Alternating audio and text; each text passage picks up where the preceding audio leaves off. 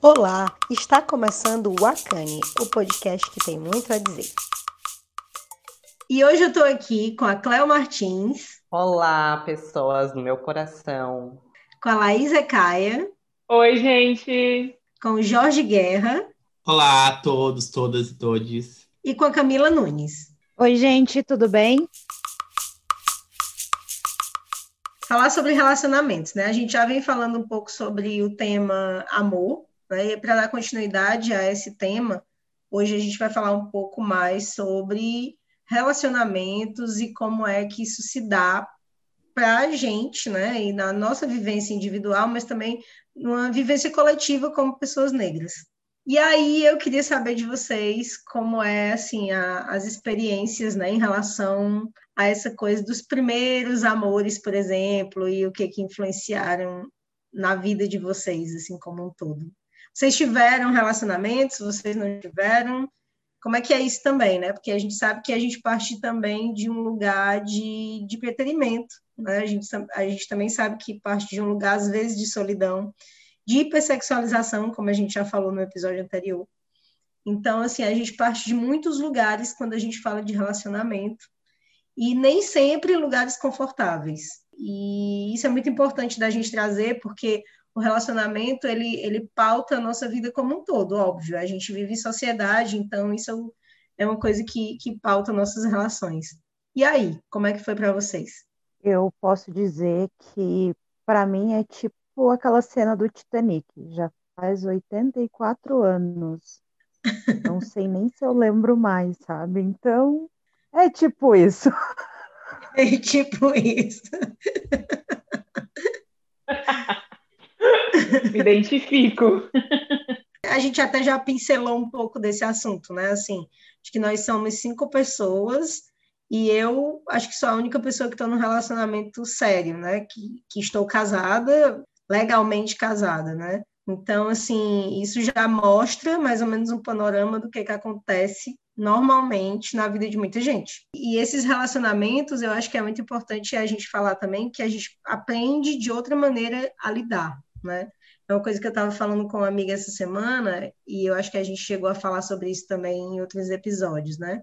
A impressão que eu tenho, que eu tive durante muito tempo da vida, é que quando os caras chegavam em mim, eles não chegavam da mesma maneira que eles chegavam em amigas brancas. Então, tipo, é como se as, as meninas brancas elas, for, elas estivessem lá para serem cortejadas, para serem conquistadas, né?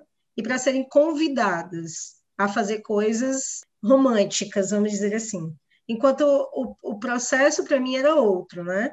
Muitas vezes, não sempre, óbvio, né? Até porque eu já tive vários relacionamentos que foram sérios, mas em vários momentos eu sentia muito essa coisa de assim, para mim não tem isso, né?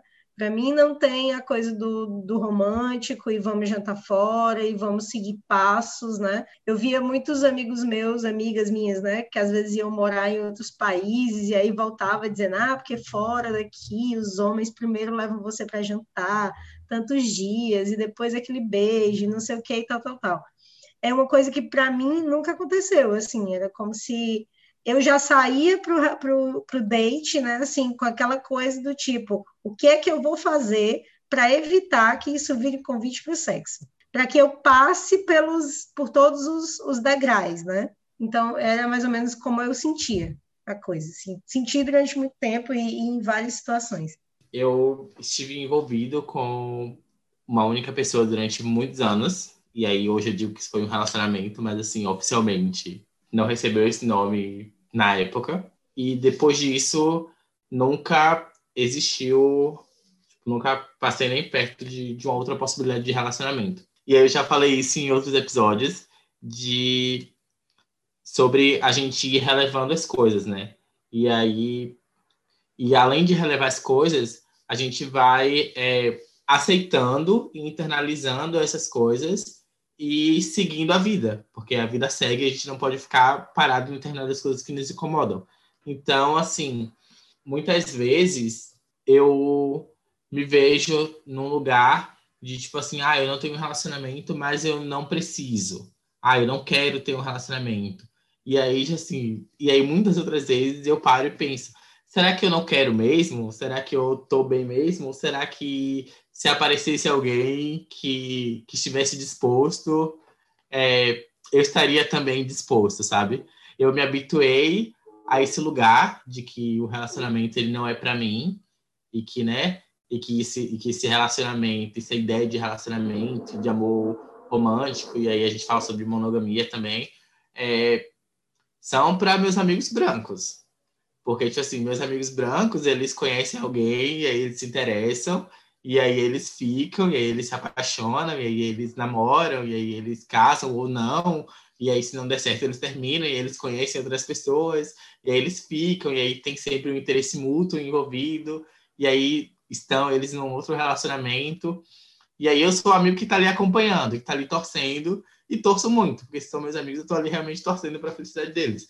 Mas que é um lugar que, assim, definitivamente não é um lugar para mim, porque, né, quais foram as vezes em que eu estive interessado numa pessoa, num rapaz, né, assim, para um relacionamento em que isso foi recíproco?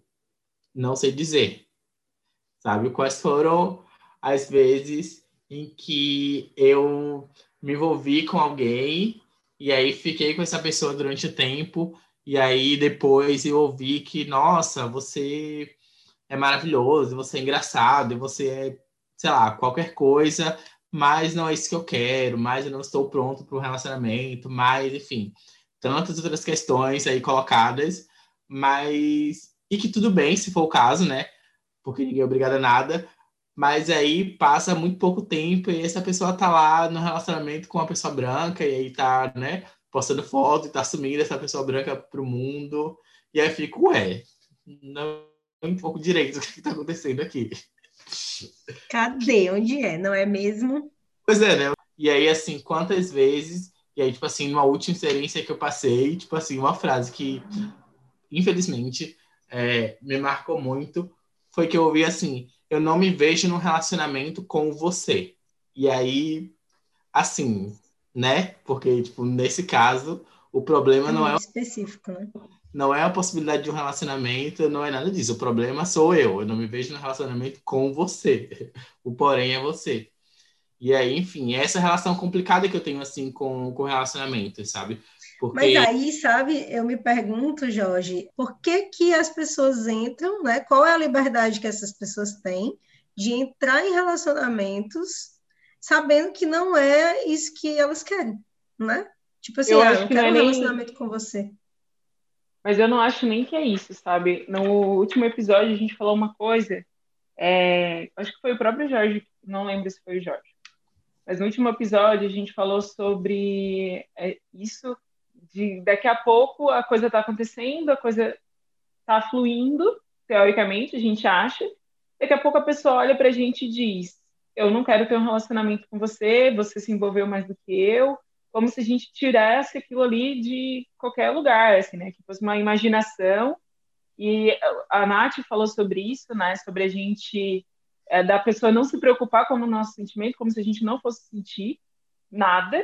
E enquanto em outros relacionamentos a gente vê a oportunidade acontecendo, da pessoa entendendo que existe tempo, e existe tempo para te, de fato, se sentir interessada, amando outra pessoa, é um processo, né? É um processo a acontecer. Só que quando ele ele não se dá a oportunidade, a coisa não, né? Mas aí é que tá, sabe? Será que as pessoas brancas elas entram no relacionamento com a gente para realmente avaliar e pensar se vai não. virar um relacionamento ou se eles já sabem não. desde o início que não vai dar certo? É esse ponto que eu estou colocando, né? Tipo assim, por que, que as pessoas. Aí entra isso que tu está falando é, muito, por... né? Sobre a responsabilidade afetiva. Se a pessoa é, já e... sabe que não vai dar em nada, por que, que ela entrou? Cadê a responsabilidade afetiva, entendeu? Tipo, mas é porque daí a gente não é visto nem como pessoa. Exato, exato. Então, a assim, gente não é, é visto como, uma, como alguém que tem sentimento. Exato, é a falta de responsabilidade afetiva desde o momento que entra, sabendo que uma hora vai chegar e dizer assim, olha, você não era o que eu queria. Se você já sabia desde o início que não queria, seja responsável, né? Não diz, né? Simplesmente cala a boquinha. Cala a boquinha. Faz todo sentido, porque realmente as pessoas elas sentem essa liberdade né, de chegar mesmo sabendo já que não vão levar adiante, que vão estar usando você, porque é esse sentimento que eu tenho, sabe? Que eu fui usada por muito tempo por essas pessoas. E daí as pessoas acham que você não tem direito nem de se apegar, e se você se apega ainda, a culpa é sua que se apegou. Como se ela pudesse oferecer só aquilo, você tem que se contentar com aquela migalha e pronto. Então, assim, isso foi muito forte por muito tempo para mim. Isso me incomodou muito. E, e, como o Jorge trouxe também, essa questão atrapalha hoje para mim poder ter outros relacionamentos, né? Porque daí sempre fica aquela questão de que, ah, relacionamento não é para mim mesmo, que, ah, eu não, não, eu vou ficar sozinha porque é o melhor, porque a gente já é acostumada mesmo, a gente meio que naturaliza essas situações que a gente passa na vida, né? Onde a gente muitas vezes é é, é visto a, a, assim como apenas para usar, apenas para pegar e ali fazer o que eu quero fazer e depois eu pego e vou, tenho relacionamento com outra pessoa e tu que lute, tu que, que começou a gostar mais do que eu, eu não tenho culpa disso, a culpa é tua e ainda a gente que tem que levar toda a carga ainda, além do, do, do, do fora, vamos dizer assim, né? É, a gente tem de ser usado, ainda a gente tem que levar toda a responsabilidade, toda a culpa que tudo isso aconteceu por culpa da gente. Né? É não temos complexo. nada, você sabia que não era nada, né? É, exatamente. Eu acho que tem algumas questões aí, né? Que assim, primeiro que historicamente falando, é, os nossos corpos eles não são vistos como uma possibilidade de afeto, né? Tipo assim, nosso corpo ele não é objeto de afeto nosso, nosso corpo ele é objeto de tantas outras coisas, e essas coisas todas são, via de regra, depreciativas, porque nosso corpo ele é visto no lugar de, de ser exótico, nosso corpo ele é visto no lugar de ser sexual. Então, tipo assim, muitas vezes a gente só tá querendo se relacionar e a gente encontra uma pessoa que tá olhando pra gente com esse olhar do exótico, do sexual, do casual, que, né, são coisas que a gente está ali para à disposição e que, né? E aí essa pessoa acaba alimentando na gente um tanto de, de expectativas, porque assim, tanto a, a Laís quanto a Cleo falaram uma coisa que, tipo assim, me toca muito, que é essa coisa assim do ah, é, você sabia que eu não queria nada, ou eu nunca disse que eu não queria nada. E aí, é, tipo assim, a gente fica no lugar, tipo, da loucura, né? Tipo assim, ah, a pessoa nunca é, deu nenhum sinal. E aí a gente inventou da nossa cabeça que existia uma possibilidade de um relacionamento, de qualquer coisa. E aí a gente é tudo louco, todo mundo maluco aqui. Amado, paquerou, quis, entendeu? É assim, paquerou, quis. Sabe, deu match no Tinder, quis, responsabilidade. É isso. Exatamente. Né? E assim, e é uma loucura coletiva, né? Tu entende que todo mundo é louco. Porque é todo mundo tem uma história sempre todas as pessoas negras que eu conheço têm histórias assim para contar. E é a gente que é louco. É, não acho que foi a Nath que trouxe, porque eles me viam, né, as minhas amigas com os olhos e eu com outros olhos, né, e muitas vezes é, vou pegar a minha experiência, tá? Sempre me viam com apenas um, um olho, um olhar apenas, desse de ser usada, né, me objetificando, e o que é forte, porque antes de qualquer coisa, a primeira frase que eu escutava, e eu escuto isso hoje ainda muitas vezes quando rapazes se aproximam de mim, é tipo, ai, não, não conta nada para ninguém. É uma, fica só entre nós, não sei o que, tipo, como uma, uma, forma de esconder, como se ninguém soubesse que tu poderia estar se relacionando comigo, né? Então isso é muito forte, tipo, é, ao mesmo tempo esse desejo, essa procura e, e essa, né, tentativa de esconder, de não permitir com que é, as pessoas vão saber que eu me relaciono com uma, uma pessoa como você, né? Ou seja, nem uma pessoa, porque se fosse uma pessoa não teria problema nenhum me relacionar, então não vejo você nem como uma pessoa. E é engraçado como eu, por exemplo, estou falando isso, Cléo, eu já me vi em várias situações onde eu fui essa pessoa. Onde eu já cheguei dizendo, ó, oh, não tá bom, a gente não vai contar para ninguém, entendeu? Porque eu já sabia que isso ia acontecer, então assim, antes de eu saber que isso ia acontecer, então eu já dizia, ah, sabe, vamos, vamos manter isso aqui entre nós, sabe? Porque eu já me defendia. Ah, pronto, agora já que eu disse isso, eu tô tranquila, porque saiu de mim, então tá tudo certo, né? A É gente a utiliza gente- como um mecanismo de defesa, mas na verdade isso é o outro que faz e a gente acaba se apropriando. Isso é muito complexo, isso. É isso que eu ia dizer. É, a gente, dependendo de, de como foram os relacionamentos, enfim, microagressões, né, que a gente vai passando, o que o Jorge fala da gente é, se colocar no lugar de pensar se é ou não é pra gente, eu acho que é a pior coisa que acontece, assim, porque daí eu acho que eu já falei isso num, num outro episódio, que quando um lado da sua vida não está bom, você para e fica olhando para o outro, né? Então, nos leva para vários outros olhares, assim, a gente para, é, como eu acho que foi o que eu falei, assim, ah, eu paro de olhar para o meu lado pessoal e eu vou trabalhar, e eu vou estudar, e eu vou fazer várias outras coisas, e não porque eu não quero ter um relacionamento, é porque eu ainda não quero mexer, tirar aquela casquinha daquela ferida que está começando a cicatrizar, entendeu? Porque eu sei que a hora que eu tirar a casquinha vai vir um, sabe, um turbilhão de coisas. E quando a gente fala, né, no relacionamento como um todo, assim, que eu começo brincando dizendo que já faz muito tempo, e respondendo então a tua pergunta, né, Nath, como é a, a questão, eu tive, acho que se for somar mesmo, assim, tipo, de relacionamentos, o que é contado como relacionamento, eu tive dois noivados, né, uh, noivo em fuga total, e os dois fui eu que terminei.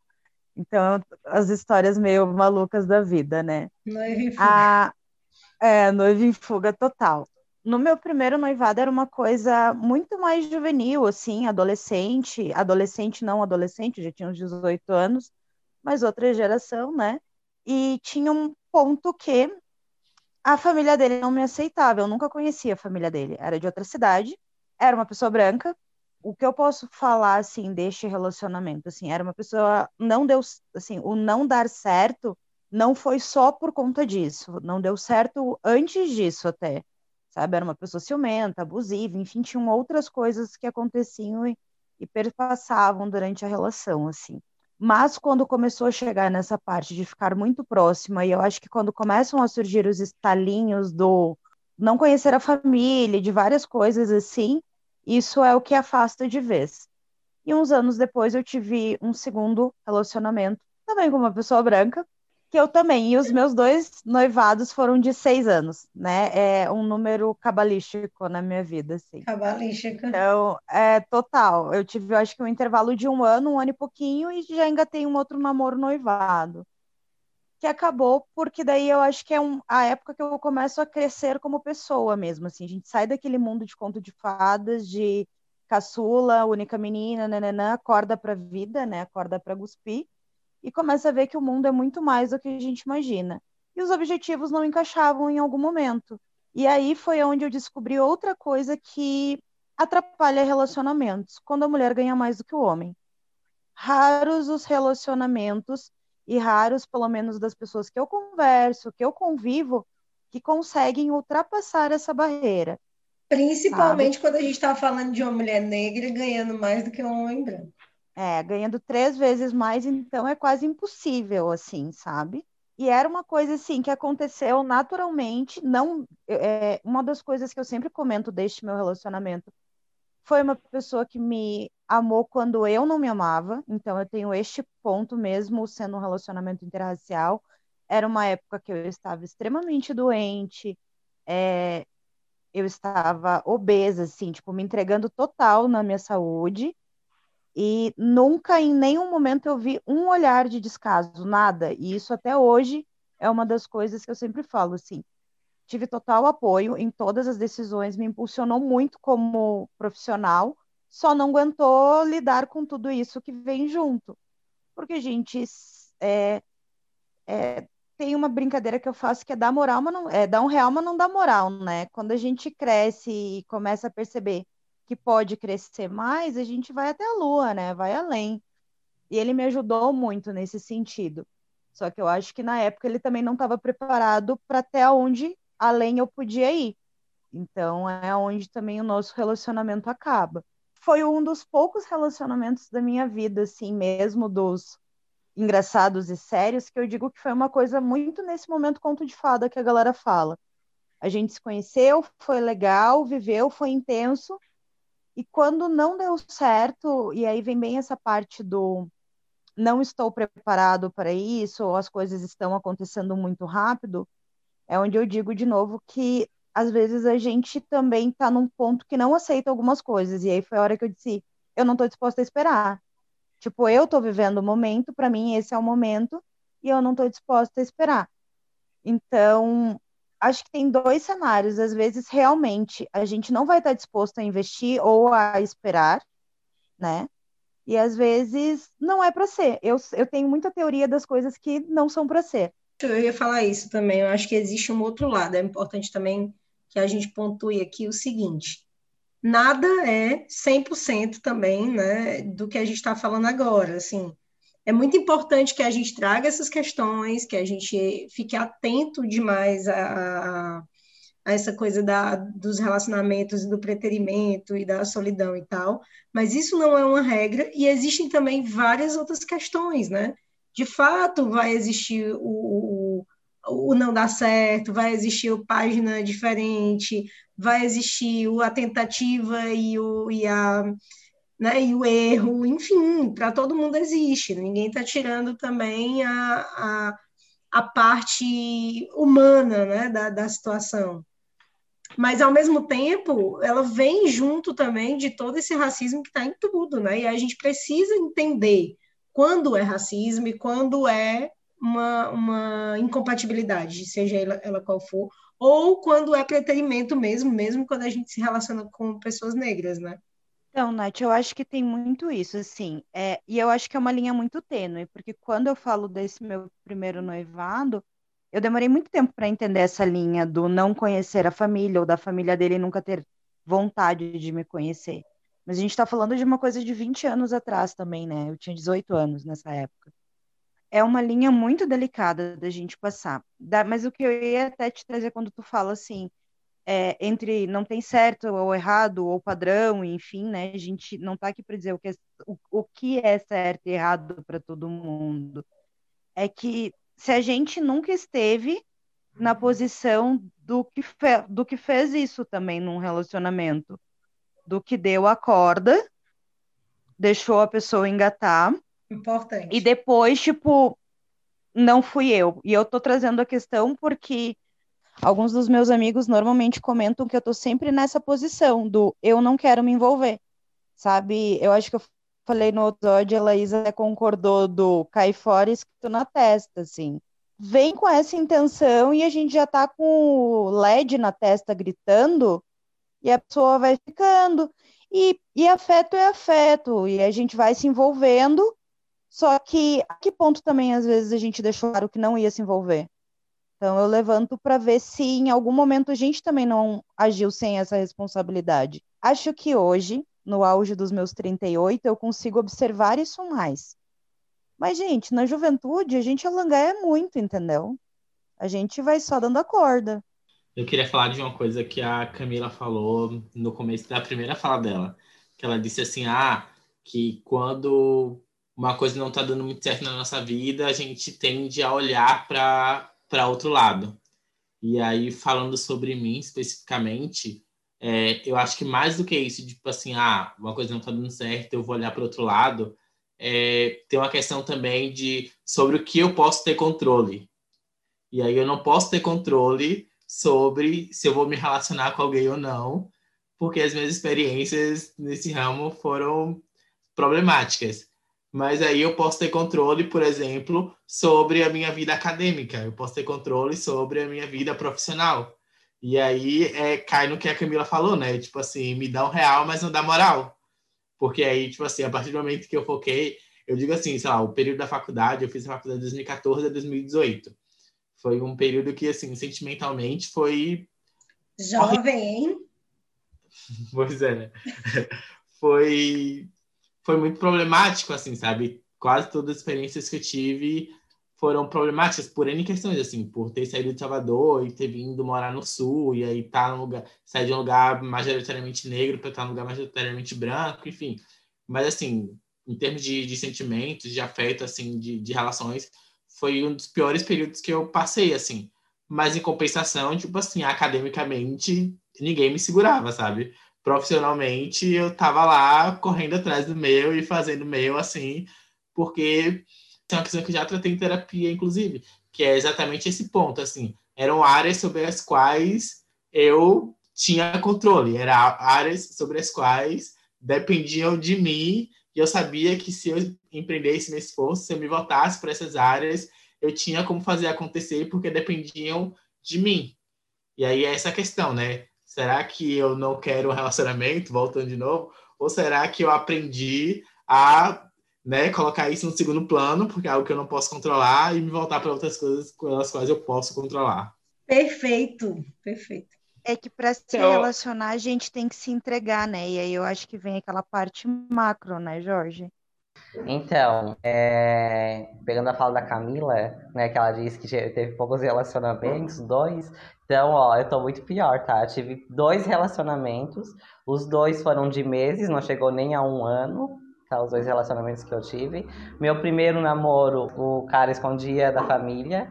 Quando a família descobriu, ele sabe o que ele fez? Ele se escondeu no quarto, se trancou no quarto, se escondeu no quarto da família para não falar com a família. E o segundo, que quando uh, decidiu contar para a família, daí eu já estava muito segura se era mesmo aquilo que mesmo que eu queria. E, e daí, no fim, eu corri. Mas é para ver como é complexo porque a questão de conhecer família para mim é uma coisa muito distante, não tem. Hoje me incomoda quando eu paro para refletir sobre isso, né? Porque eu sei que isso me foi negado, né? E eu tenho direito disso também. E, e, então hoje eu faço várias reflexões, mas por muito tempo eu me fechei também para não querer mais esse relacionamento, não querer mais isso, tanto que nesse segundo relacionamento eu já, eh, quando ele quis me apresentar para a família, eu já não queria mais né? Porque eu já tinha criado essa resistência. Disso daí, Cléo, que está falando também, eu me pergunto assim, quantas vezes eu entrei em relacionamentos sabendo que aquelas pessoas também não eram o que eu queria, eram menos do que o que eu queria, porque era ali que eu ia ser aceita. E aí foram relacionamentos reais, Exato. sérios, porém com pessoas que eu olhei assim e disse, cara, essa pessoa não tem nada a ver comigo, e eu acho que eu tô aqui só porque ela ia me aceitar. Exato. Tem muito, muito sim, sim, sim, muito. sim. É, muito. É, isso é muito forte, porque eu lembro que nessas épocas eu era muito carente. Então, assim, qualquer pessoa que chegasse até mim e, e desse um pouco de afeto, para mim já era muito, porque eu não estava acostumada. Né? Então, isso é muito forte. Outras questões também que foi levantada, e Jorge trouxe isso, e eu acho que é uma reflexão maravilhosa de a gente fazer, que o outro é tão liberdade quanto nós, né? E a gente se pega nisso muitas vezes. A gente fica nesse dilema. Por que, que eu digo isso? Porque se nós temos a liberdade de escolha, a gente tem a liberdade de achar ruim ou bom determinadas coisas, o outro é tão liberdade quanto nós nesse, nesse ponto. Então aí a gente fica. É, como é que eu posso trazer? A gente fica uma certa insegurança já por si só né, de estar num relacionamento. E quando nós sofremos, é, nós já vivenciamos relacionamentos passados que são traumatizantes, né, com históricos de violências psicológicas, morais, enfim, aí sim que isso se intensifica e como é complexo depois para a gente romper com isso. Eu vejo que eu estou passando por várias fases assim nessa, questão de é, visualizar um relacionamento. É, de me, muitas vezes não me permitir, agora começar a me permitir, me ver num, só que ter que lutar contra tudo isso que eu me apropriei desses relacionamentos passados. E, e, isso é mexer em feridas, né? É, é como isso é complexo. E realmente, eu acho que uma outra questão que foi levantada, eu acho pelo Jorge e pela Camila também, é essa questão de ter controle. Como a gente sabe que estando num relacionamento, o outro é tão liberdade como nós, estando sozinha a gente tem controle de tudo. Então é muito mais fácil estar sozinha e estar no controle do que eu agora é, e depois de um determinado uma determinada tempo assim, uma determinada fase, que tu já passou por determinadas situações, por várias situações, tu já agora não. Eu quero ter controle da minha vida, já passei tudo isso, não quero passar mais, e eu tenho agora a escolha de, de não passar por isso, e daí a gente se fecha. É muito complexo, porque eu me vejo muito fechada para relacionamento, para qualquer pessoa que se aproxima com uma barreira muito grande. E romper com isso não é fácil. É, respondendo à pergunta inicial da Nath, que eu acabei não respondendo, como foram as construções de relacionamentos comigo? É, e nisso eu vou trazer depois outras, puxar o gancho de várias coisas que foram ditas, ditas aqui. É, eu tive um relacionamento dos meus 17 até os meus 20, relacionamento de três anos com um homem negro. É, acho até importante pontuar isso, porque quando na minha adolescência eu só via a possibilidade de relacionamentos com homens negros, né? E depois disso, eu tive um semi-relacionamento com uma pessoa que eu fiquei em sete meses e depois nunca mais tive nada um pouco mais sério, assim, né? Sempre foram coisas muito rápidas, curtas. É, entendo muito que muita gente espera uma coisa de mim, né? E aí vem essa coisa de hipersexualização e tal. Então, vem uma coisa de esperar que eu primeiro corpo e depois ver que tem um pouco mais. E só que o objetivo inicial já não era nada de construção de relacionamento, né? Então acaba que esse lugar não fica para mim.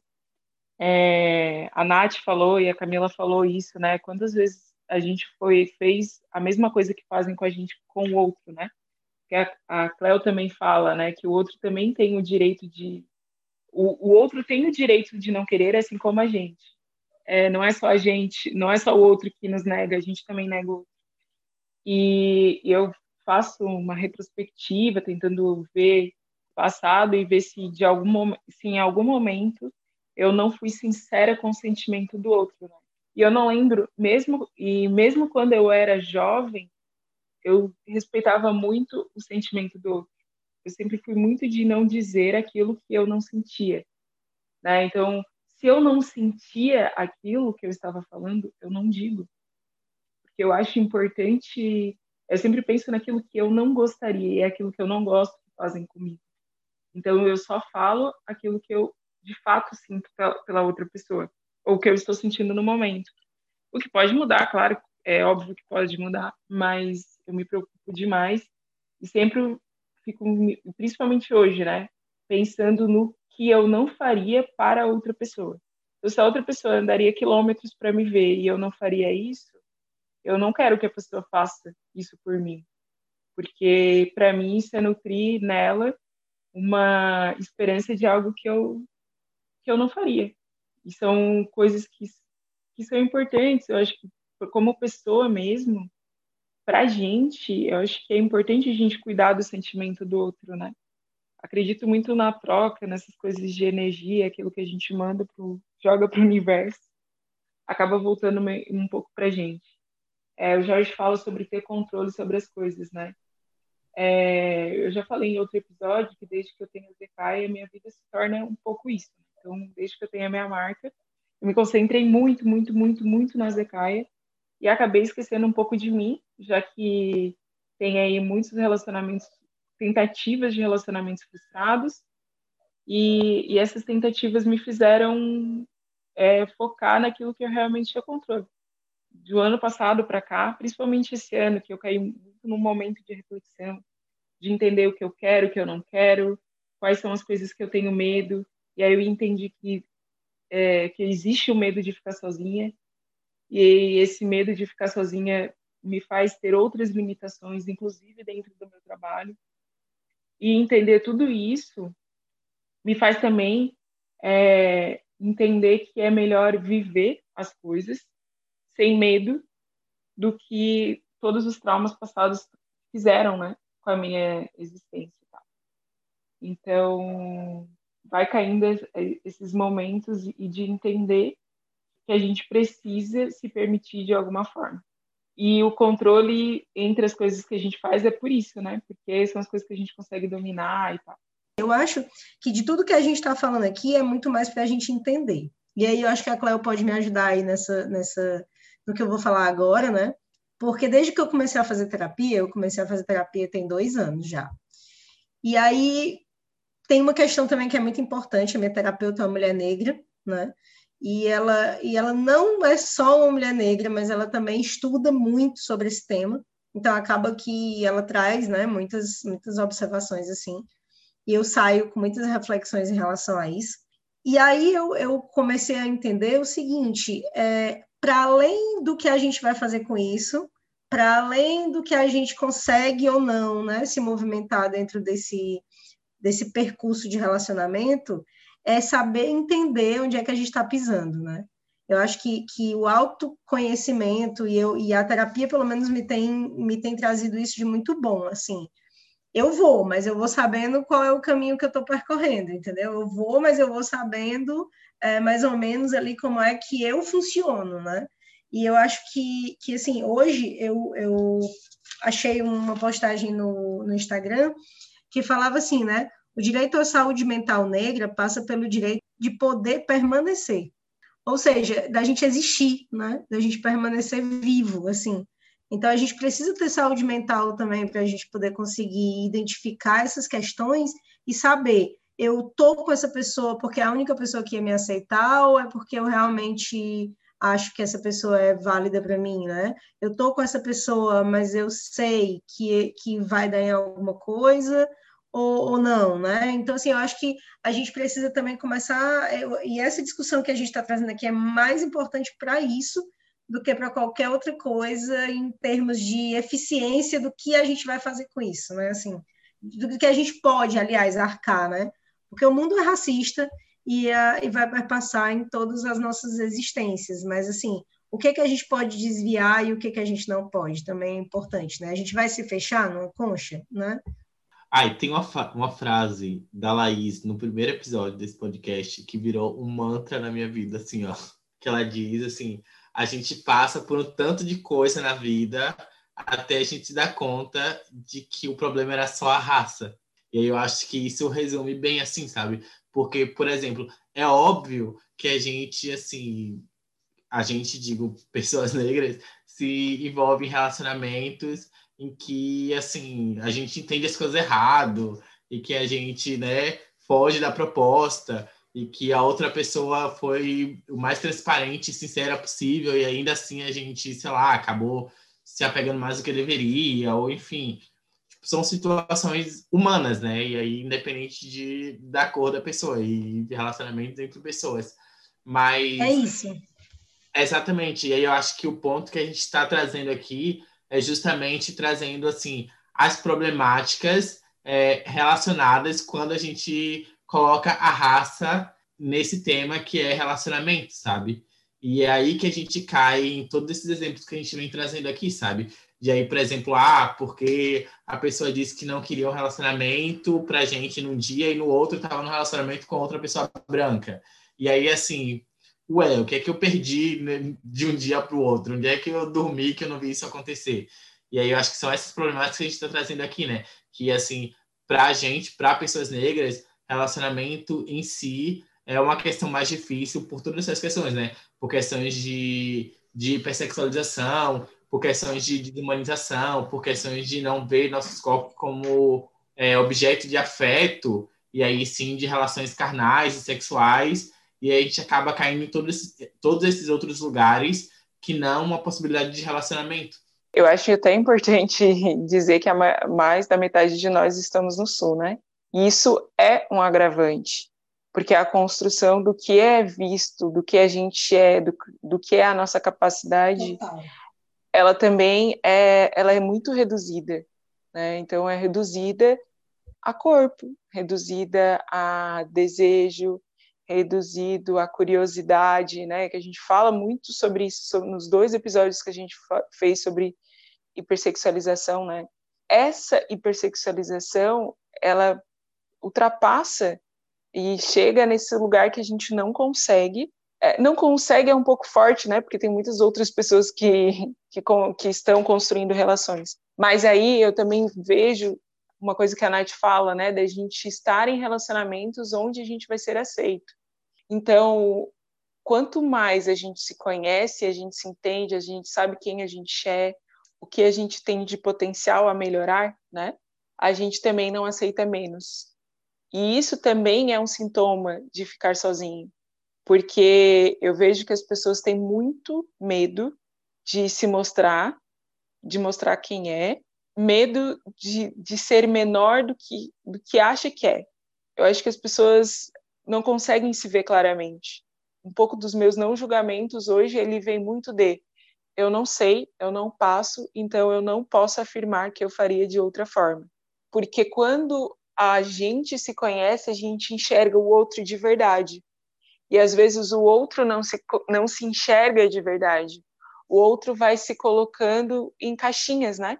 Ah, eu sou essa caixa, depois eu sou essa caixa. E, e é isso que eu sou. São essas duas caixinhas, nada mais. Só que a gente é um, um monte de coisa. A gente tem milhares de versões dentro da gente. Porque para cada pessoa que a gente se relaciona, a gente tem uma forma diferente de agir. Para cada pessoa que a gente se relaciona, a gente tem uma liberdade maior para a gente falar besteira, para a gente falar coisa séria. Né? Eu, por exemplo, sou uma pessoa que a maioria das pessoas vão, vão dizer que eu sou séria, que eu sou responsável, que eu sou. Jorge uma vez falou uma frase, como é que é? é? Personalidade forte. Eu tenho uma personalidade forte, mas eu não sou só isso, né? Eu sou uma pessoa que eu vou ter meus momentos engraçados. Eu sou engraçada, mas não é contando piada, porque eu não lembro o roteiro de piada nenhuma. Mas é, eu falo de coisas sérias sim, eu sou responsável sim, eu também sou, sou desorganizada, sou organizada em outra coisa, é, eu gosto de várias músicas, gosto de vários filmes, gosto de ler várias coisas. Então, tipo, não sou uma coisa só, como ninguém é. Mas a gente, eu acho que nem só a gente como pessoa, né? A sociedade tem a necessidade de colocar a gente em caixinhas. Então, a gente tem essa dificuldade de construir relações, e, e, e isso a gente tem dificuldade como pessoas no geral, mas a raça, ela ultrapassa tudo isso, né? E faz com que, para a gente, isso se torne ainda mais complexo, né? Porque a gente tem tudo isso que eu falei no início dessa fala, né? Hipersexualização, né? tudo isso ultrapassa e faz com que a gente tenha inseguranças maiores. Eu acho que tem uma coisa que é importante a gente pontuar aqui, né? É como a Laís falou, não é que as coisas sejam pão, pão, queijo, queijo, né? Não é que seja 8, 80, sempre, claro, né? Eu, por exemplo, sou casada com um homem branco, assim, mas é, dentro de toda uma questão que eu já vinha avaliando, né, de do que que eu quero, né, do que que eu realmente quero para mim. Eu acho que assim tem uma coisa que é muito importante, né, que tudo isso que a gente está falando aqui não é que não exista uma pessoa branca que possa se relacionar com você, assim também como não é que existe uma pessoa negra que pode se relacionar com a gente, mas estatisticamente é uma agulha no palheiro né? Quando a gente vai para a realidade dos fatos, é uma agulha no palheiro. Então, é óbvio que a gente vai se, se resguardar e que a gente vai se blindar e que a gente vai ficar com medo e que a gente vai agir de formas diversas para se proteger. Porque é uma questão dentro do movimento, dentro das pessoas que têm esse autoconhecimento é, sobre negritude, essas pessoas que vão, que pesquisam sobre negritude, sobre raça, sobre racismo, relacionamentos interraciais, né? E já adianto uma coisa, duas coisas, né? Quando eu comecei a minha vida é, amorosa, entre aspas, né? Vou colocar assim, eu só enxergava homens negros, mas eles não necessariamente me enxergavam. Então eu já cansei de ir em festas, e a gente falou isso no outro episódio, de da opção Deus ser a última opção, né, do final do, do rolê, assim. E aí também já não era um lugar que fazia sentido para mim. É, tive um relacionamento com uma pessoa negra, meu outro relacionamento de sete meses, que não foi um relacionamento super, também era uma pessoa negra, e muitos anos depois é que eu comecei a entender que, ok, eu deveria é, aceitar outras tentativas frustradas também, e aí homens negros, homens brancos, frustradas de ambos os lados, mas que eu poderia me permitir isso, principalmente pensando onde a gente está. Né? Eu sou de Criciúma, sul de Santa Catarina, e se eu limitar demais, eu fico sem a possibilidade do afeto. E aí eu digo e afirmo, é, entre eu tenho uma consciência da minha negritude, tenho consciência do que racismo faz na minha, na minha vida, nas minhas experiências, mas eu não vou negar o meu direito ao afeto por ser uma pessoa negra ou branca. Eu preferia ter um relacionamento, ao ter um relacionamento que fosse uma pessoa negra. Isso é uma preferência, não significa regra, né? Porque desde que a pessoa entenda todas as coisas que eu passo, todas as coisas que eu quero expressar e todas as coisas, todas as bandeiras que são importantes para mim, é isso que está valendo. Até porque nem todas as pessoas negras têm a mesma consciência racial e tudo bem, né? A gente já falou isso em outros episódios. É, então, eu não me nego o direito ao afeto, se ele houver. Então, a Laís falou uma coisa que me tocou muito assim no começo da fala dela, sobre é, muitas vezes a gente se diminuir para caber é, em espaços, em relacionamentos que não necessariamente a gente precisaria fazer esse movimento, né? E aí, porque essa questão de, de, de ter essa possibilidade de relacionamento é tão complicada muitas vezes, que quando a gente tem isso em qualquer hipótese, a gente quer manter aquilo e a gente tenta se encaixar naquilo para que aconteça. E aí, é, isso me lembra muito é, uma amiga que eu tenho muito próxima, que eu não vou citar nomes, por óbvio, mas que, assim, ela é uma pessoa que, tipo assim, qualquer pessoa que olha para ela e diz assim, meu Deus, que mulher foda, sabe? Tipo assim, ela tem a minha idade, tem duas graduações, tem pós-graduação, terminando mestrado. Assim, tipo, não que a vida acadêmica seja o todo, assim, mas, tipo assim, do tanto que ela luta enquanto uma mulher negra para ocupar esses espaços, assim, é importante que ela esteja sempre na academia. E aí, tipo assim, ela é, assim, maravilhosa, sabe? É uma pessoa que todo mundo olha e, tipo assim, tem como espelho, tem como modelo e acha maravilhosa. E, assim, em termos de relacionamento, a vida dela é muito complicada, sabe? Assim, se mete nos relacionamentos que eu tenho que chegar para ela e falar, amada, pelo amor de Deus, sai disso.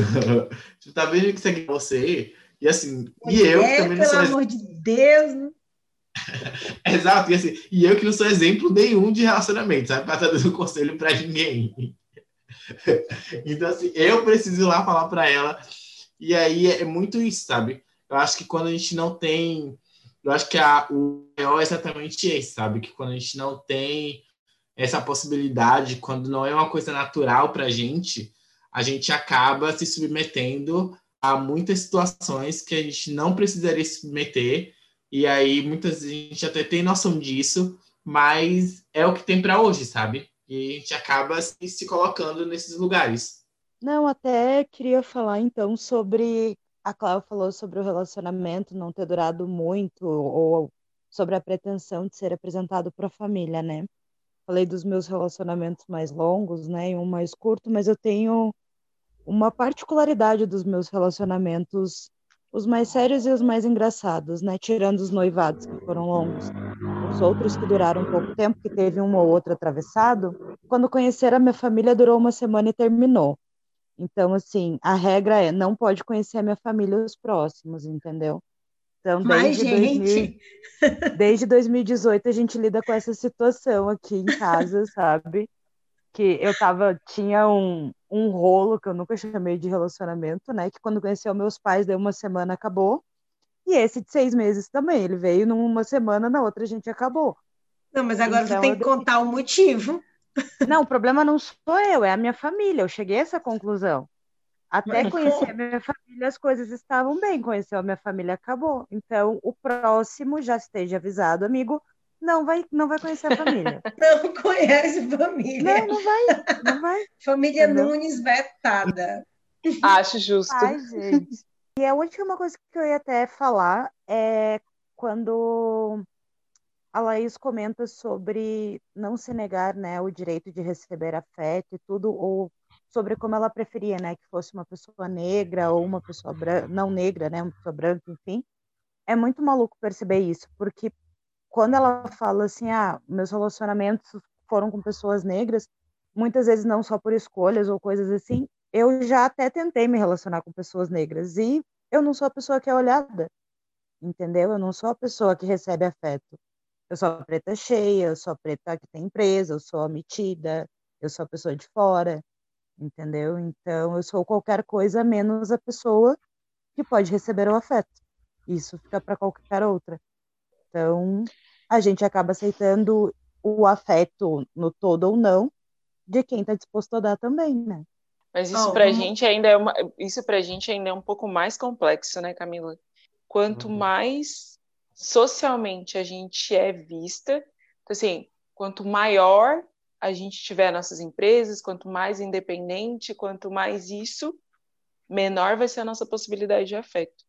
Porque a gente aí tem uma uhum. construção social, uma construção machista, que, que não consegue colocar é, a possibilidade aí. E aí a gente tem um agravante de raça, né? Então imagina que uma pessoa negra possa ser tudo isso e eu vou ficar onde?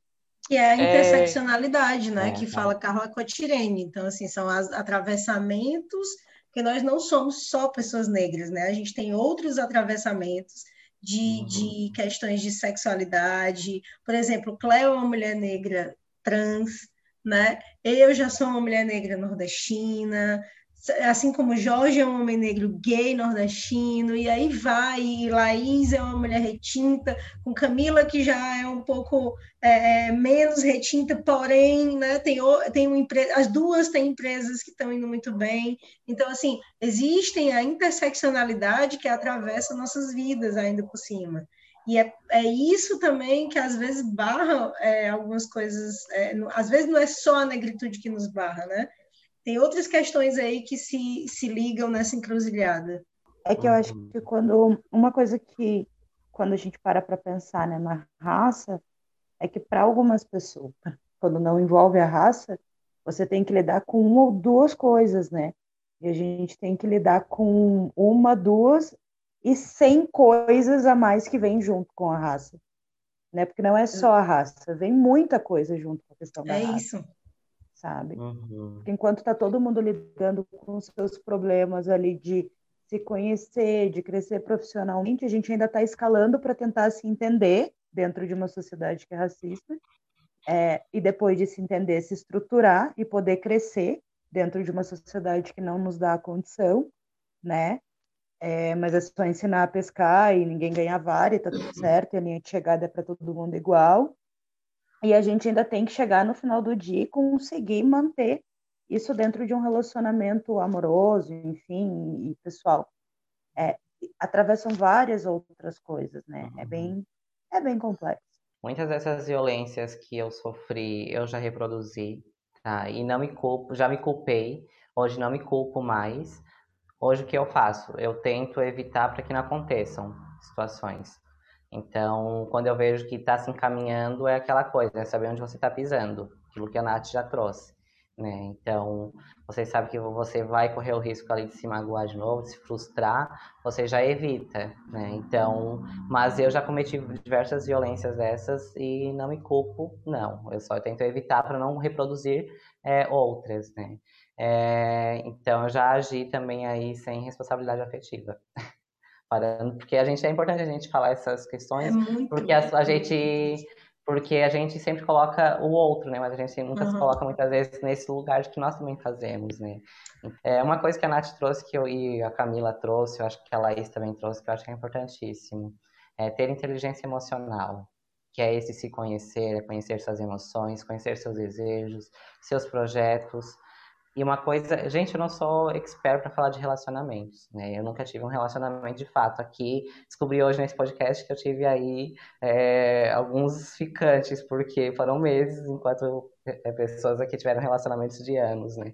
É, então, só para brincar com a ideia, mas eu não sou uma expert em relacionamento, eu já me frustrei muito, muito mesmo, tá? O que, que eu aprendi com tudo isso? Que eu trago para mim tá? Não estou dizendo que isso sirva para todas as pessoas. O que eu trago para mim é que está me ajudando e está me fazendo bem. Hoje eu me coloco sempre em primeiro lugar. Né? Então, acho que isso é, é, é, o mais importante e que tem me ajudado, tem feito muito bem. É, vivi em determinados relacionamentos, em muitos relacionamentos, muitas situações como para o outro, né? para o desejo do outro, para agradar o outro. Hoje eu sempre me coloco em primeiro lugar. Né? Então, isso tem me ajudado até na forma de como ser aí transparente com quem eu me relaciono. Tudo bem, é, mas eu sou aqui, estou colocando no meu primeiro lugar, é isso. Né? Estou aberta à, mudança, porque acredito que nós nunca somos uma coisa fechada, um ciclo fechado, nós sempre estamos em construção, isso de acordo com as pessoas que estão à nossa volta, com as coisas com quais nós nos relacionamos. Isso é bem psicologia, tá, gente? É bem o que eu trago para minha vida, que eu aprendi com a psicologia. Mas é muito então, importante. hoje então, hoje eu me coloco em primeiro lugar nesses relacionamentos. E quando eu falo relacionamentos, não é só de relacionamentos amorosos, relacionamentos familiares com amigos. Então, assim, quando tem uma coisa para falar, eu vou falar, mesmo que a outra pessoa não vá gostar, né? A outra pessoa que vai ter que lidar com aquilo. Porque eu, o mais importante é que eu fique bem comigo mesma, porque se eu lá fazer para agradar o outro, e depois eu vou ficar mal comigo mesma. Então, o mais importante é eu estar bem comigo mesma. Então, sempre se coloca em primeiro lugar. Eu, pelo menos, tenho feito isso e tem me ajudado muito nos, meu, nos meus relacionamentos. E era isso. Acho que ter essa inteligência, se conhecer se colocar em primeiro lugar é o ponto fundamental para a gente é, conseguir levar qualquer relacionamento. Pelo menos para mim está sendo. Ok?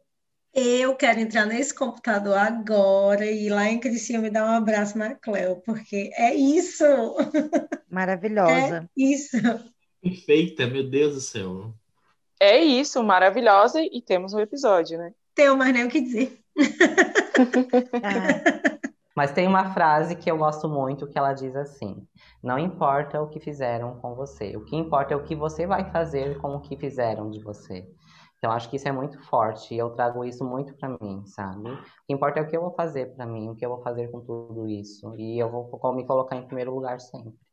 Né? Doa o que doer e custe o que custar. É, uma coisa eu aprendi uma vez: a mulher que eu estou me tornando me custará coisas, me custará tempo, me custará relacionamentos. Escolha ela acima de tudo, porque é isso que eu tenho que ser. Eu tenho que escolher a mim mesma acima de tudo.